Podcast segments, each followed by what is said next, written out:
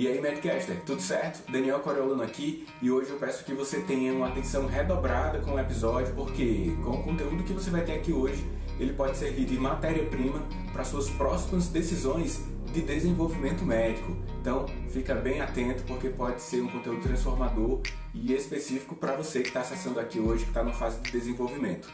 E agradeço ao Domed por ter possibilitado a existência desse episódio. Conecte-se a um espaço dedicado à inovação na saúde, compartilhamento de ideias e novas tecnologias. O IDOMED Hubs, a incubadora Health Tech do IDOMED. Com mentalidade de startup, você conta com um conteúdo completo de gestão, empreendedorismo, ensino voltado para a transformação do mercado health e aplicação de duas metodologias para a resolução de problemas, que é a metodologia ágil e design thinking. Acesse idomed.com.br cadastre-se e receba as informações sobre os processos do IDOMED. IDOMED, a conexão que transforma a medicina. Valeu, IDOMED. Fique com mais um episódio do Medcast, o maior podcast de medicina do Brasil. E aí, Medcaster, beleza? Aqui é Daniel Coriolano e hoje eu trago matéria-prima para que você tenha insights, reflexões sobre carreira e educação médica e, lógico, reflexões que possam gerar ações. Pois, ao meu ver, reflexão sem ação não faz muito sentido. Bora lá falar sobre desenvolvimento médico e educação médica e como isso repercute em nossa carreira desde o curto prazo até o longo prazo. Chegou a hora de evoluir sua inteligência neste episódio do maior podcast de medicina do Brasil, o Medcast. Bora lá?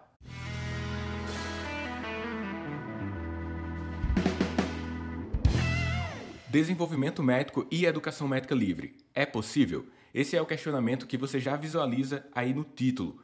Qual o contexto disso e por que que eu decidi trazer esse tema aqui para o podcast? Hoje muito se fala e tem muitas oportunidades de desenvolvimento de carreira, sobretudo desenvolvimento estruturado.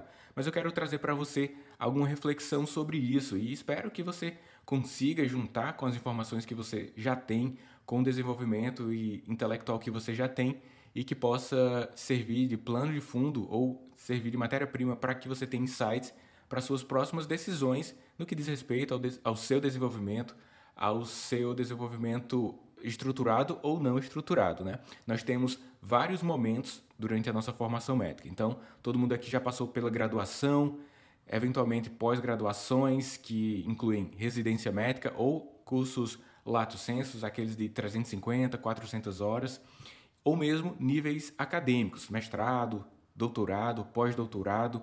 E você já pensou que isso pode ser um funil de vendas da educação? A gente tem que ter cuidado para não entrar nesse funil de uma forma com pouca reflexão sobre o que é que a gente está buscando nesse nível. E só para alinhar aqui conhecimentos, funil de vendas, esse termo, ele vem do marketing, das vendas e diz respeito a quando você adquire um produto normalmente um produto de entrada de uma marca, você é conduzido a consumir outros produtos, usualmente de maior preço. Então você pode comprar inicialmente um filme, foi ao, cinema, depois você compra um brinquedinho daquele cinema, depois você quer fazer uma viagem para o local onde aquele filme foi feito e lá tem um parque desse filme. Então é um funil de vendas que você está colo sendo colocado ou outros termos também utilizados são a esteira de produtos de uma marca, em que você é conduzido de uma forma estratégica a ter um maior consumo e que deixe um gasto médio mais elevado do que se você ficasse só naquele produto inicial ali. Então, isso é errado? Não, não é errado. É uma estrutura de marketing, é uma ciência que tem por trás da comunicação.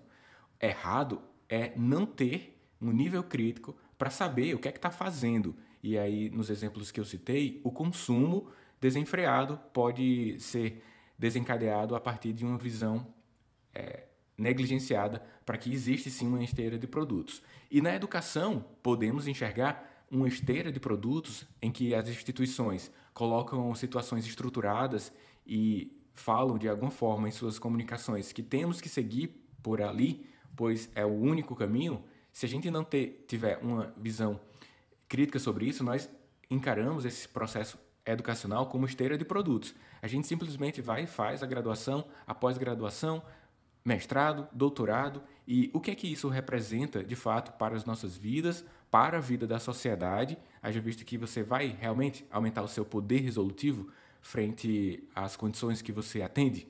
Esse, esse é um questionamento que eu julgo ser pertinente quando você vai fazer decisão acadêmica. Então, entender que pode estar tá entrando em um funil de vendas, naquela esteira de produtos das instituições de educação, é uma visão que você deve ter, refletir sobre aquilo, se de fato vai representar uma evolução para você e na sua capacidade de resolução, ou se vai representar apenas mais um diploma, mais um certificado que você vai ter. Inclusive, eu lembrei agora, comentando sobre isso, sobre mais um certificado, da época que eu fui acadêmico de medicina. Eu, em algum momento, sobretudo no ciclo básico ali, eu buscava bastante certificados. Acontecia com você também? Fazia um curso, ah, tem que ser 40 horas, tem que ser 60 horas. E de repente havia um monte de certificados que até hoje eu estou me perguntando para que, que serviu. Muitos conhecimentos que eu obtive, e obtive lá o certificado, através daqueles cursos que eu participei, foram ótimos para minha vida. Outros eu nem lembro se eu pegar minha pasta ali de certificados, há um, uns anos atrás eu digitalizei tudo. Se eu verificar ali essa pasta que está dentro dos meus arquivos aqui de nuvem, eu nem lembro nem 1% do que foi falado lá. E talvez algo tenha acontecido com você. A gente, em meio a essa demanda e essa oferta né, de conteúdos estruturados, a busca desenfreada pelo ouro digital no caso do, dos certificados agora eletrônicos, né, desse ouro por ter certificados, pensando que em algum momento vai servir para alguma coisa, será que é o melhor uso do tempo que poderíamos fazer enquanto graduação médica? E isso serve para outras instâncias também. A gente, quando entra no mercado de trabalho, toca que aqueles monte de certificado, só alguns fazem sentido para os processos seletivos que você vai participar. Outros, logo quando termina um curso, que você pega o certificado, você percebe que não aprendeu nada com aquilo. Então, tem que ter intenção, ao meu ver, né? Isso aqui é um podcast opinativo, além, embora eu tenha referências aqui no final do episódio, eu vou te dizer três livros que me ajudaram aqui a produzir esse conteúdo, resgatei algumas informações e elas estão diluídas aqui no meu pensamento também. Vou dizer ali no final e na área de descrição do episódio. Mas eu acredito que temos que ter intenção ao entrar nesses níveis de educação, cursos estruturados. Mas o tema é educação médica livre. Então, portanto, eu imagino que você deve ter pensado que aqui eu ia falar sobre com, como se desenvolver sem necessariamente passar por esses processos estruturados. Isso é possível? Então, sim, é possível. Eu acredito que não é educação médica apenas fazer um curso. Quais os diferenciais para que nós possamos evoluir as nossas capacidades cognitivas e que, ao mesmo tempo, possamos gerar repercussões sociais e não entrar simplesmente em um funil infinito de vendas da educação. Você deve concordar comigo que não existe na medicina e hoje acredito que nenhuma área esse negócio de acabou os estudos, ah, acabei meus estudos, terminei a residência ou uma pós-graduação. Não existe isso, né? É constante o desenvolvimento das ciências como um todo, portanto, deveria ser constante a sua evolução, a sua atualização médica, a sua educação permanente ou educação continuada. Não são conceitos diferentes, não é o foco aqui do episódio, mas um diz respeito ao desenvolvimento ampliado da sua vida, dos seus conhecimentos, e outro diz sobre o avanço dos conhecimentos dentro da sua área. A educação permanente é isso e faz parte de quem, para quem tem intenção de melhorar suas capacidades dentro da sua área de atuação. Mas ter autorresponsabilidade para realizar essas intervenções na área médica é também considerar que em muitos momentos da vida é preciso a formação estruturada. Entenda que nesse episódio eu não estou negando as formações estruturadas, como residências, pós-graduações, lato senso, ótimas instituições temos hoje disponíveis, né? Eu não estou negando isso, mas estou te alertando para a possibilidade de considerar outros mecanismos como mecanismos que facilitarão a sua evolução enquanto médico, enquanto médica. Não se trata de negar as estruturas e instituições de ensino, mas ampliar o entendimento sobre a evolução dos saberes com as diversas ferramentas disponíveis hoje. Se liga aqui nessa pergunta que eu vou fazer a você agora. Como ter uma formação médica sincera? E por que esse sincera cabe aqui nesse contexto? No século XIX, quando os marceneiros estavam fazendo móveis de madeira, e quando eles erravam os cortes, ficava aquela mancha ou aquele, aquela falha, aquele buraco ali na madeira. Os marceneiros colocavam cera nesse espaço. e essa cera cobria ali aquela imperfeição da madeira e ele entregava o móvel. Quando o móvel era feito com mais esmero, com mais cuidado, com maior nível de arte sobre ele, ele não tinha essas falhas e não tinha essas ceras. Por isso ficou que alguns móveis feitos com maior cuidado eram móveis, móveis sem cera. E aí, contraindo isso, né, na expressão ficou cine cera. E você já deve ter imaginado que se tornou em algum momento sincera. Então, o que isso tem a ver com a formação médica livre? Ao tempo que temos disponíveis uma estrutura interconectada para a evolução do conhecimento, devemos ter cuidado para realizar as melhores escolhas, pois de outra forma deixaremos nossa formação cheia de falhas, cheia de lacunas, cheias de cera. Então, portanto, como é que a gente tem uma formação médica sem cera, sem falhas?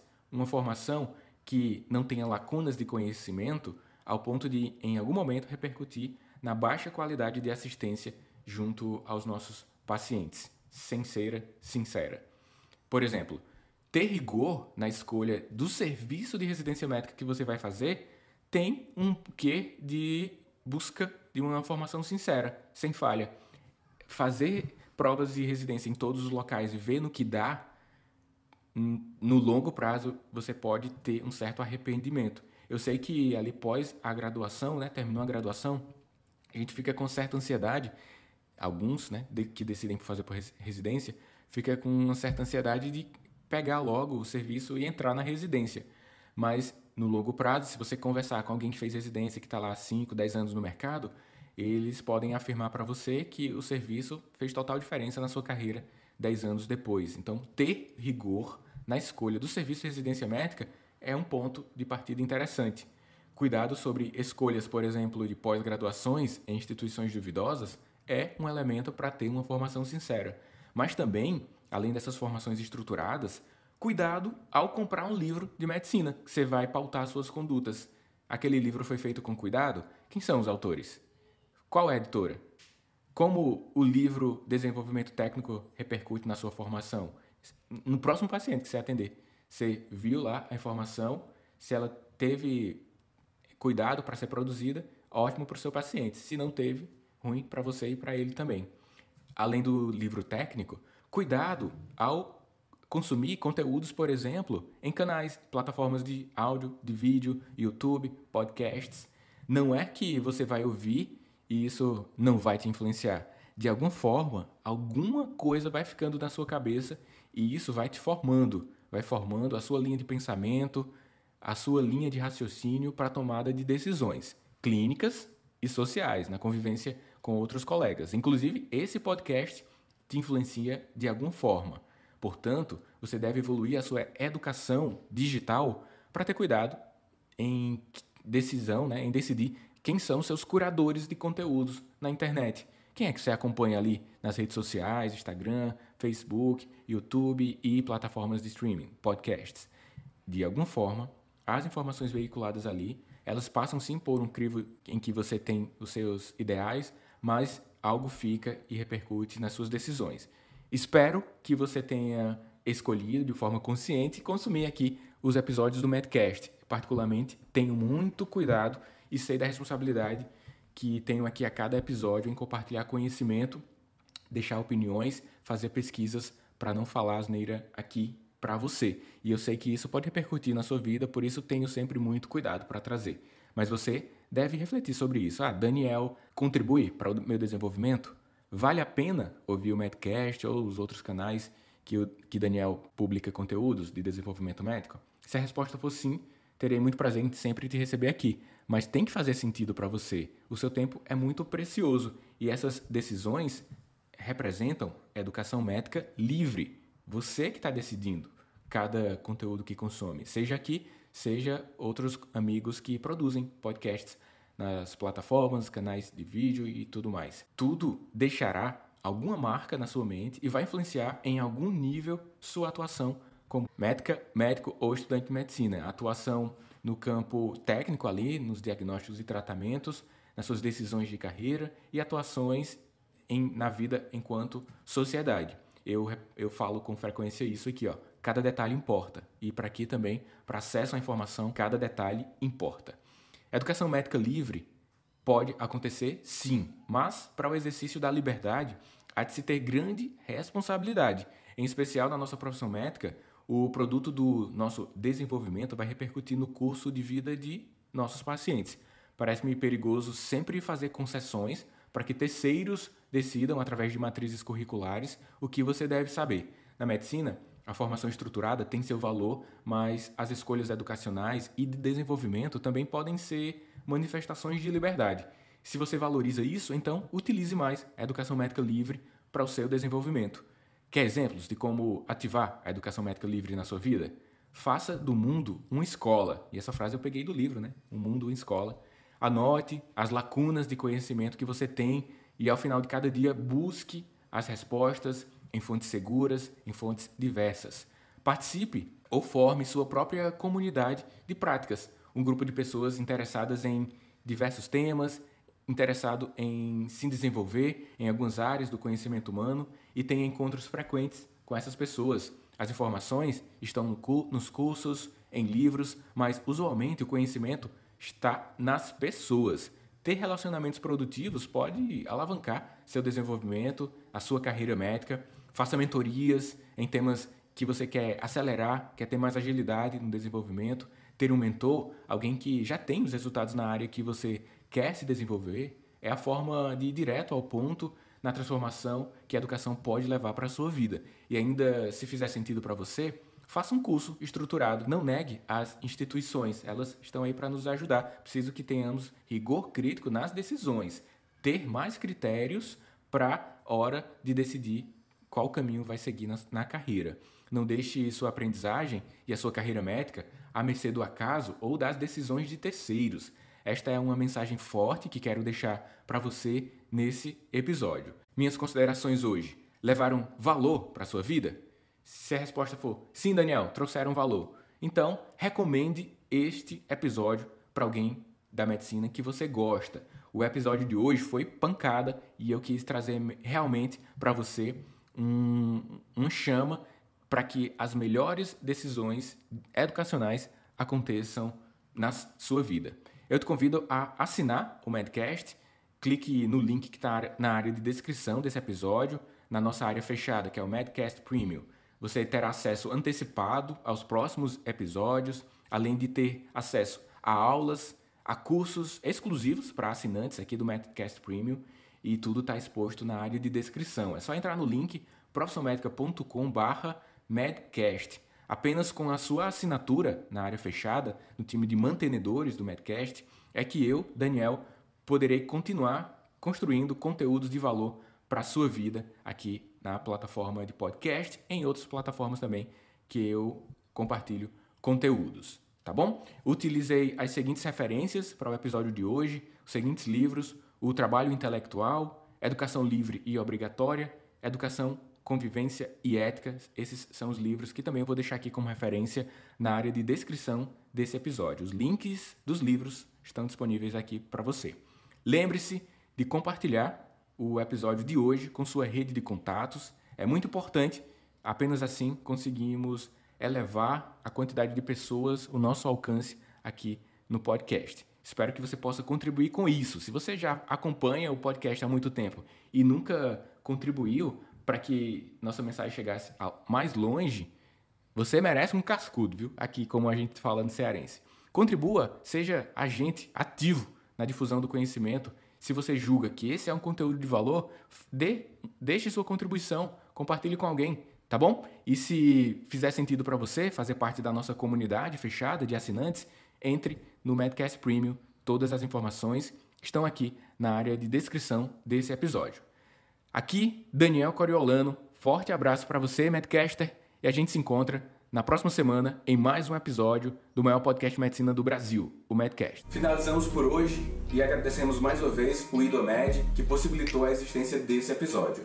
Conecte-se a um espaço dedicado à inovação na saúde, compartilhamento de ideias e novas tecnologias. O IDOMED Hubs, a incubadora Health Tech do IDOMED. Com mentalidade de startup, você conta com um conteúdo completo de gestão, empreendedorismo, ensino voltado para a transformação do mercado health e aplicação de duas metodologias para resolução do problema, que é a metodologia ágil e design thinking. Acesse idomed.com.br, os links estão aqui na descrição, todos os citados. Cadastre-se e receba as informações sobre os processos do IDOMED. IDOMED, a conexão que transforma a medicina. Forte abraço, a gente se encontra no próximo episódio.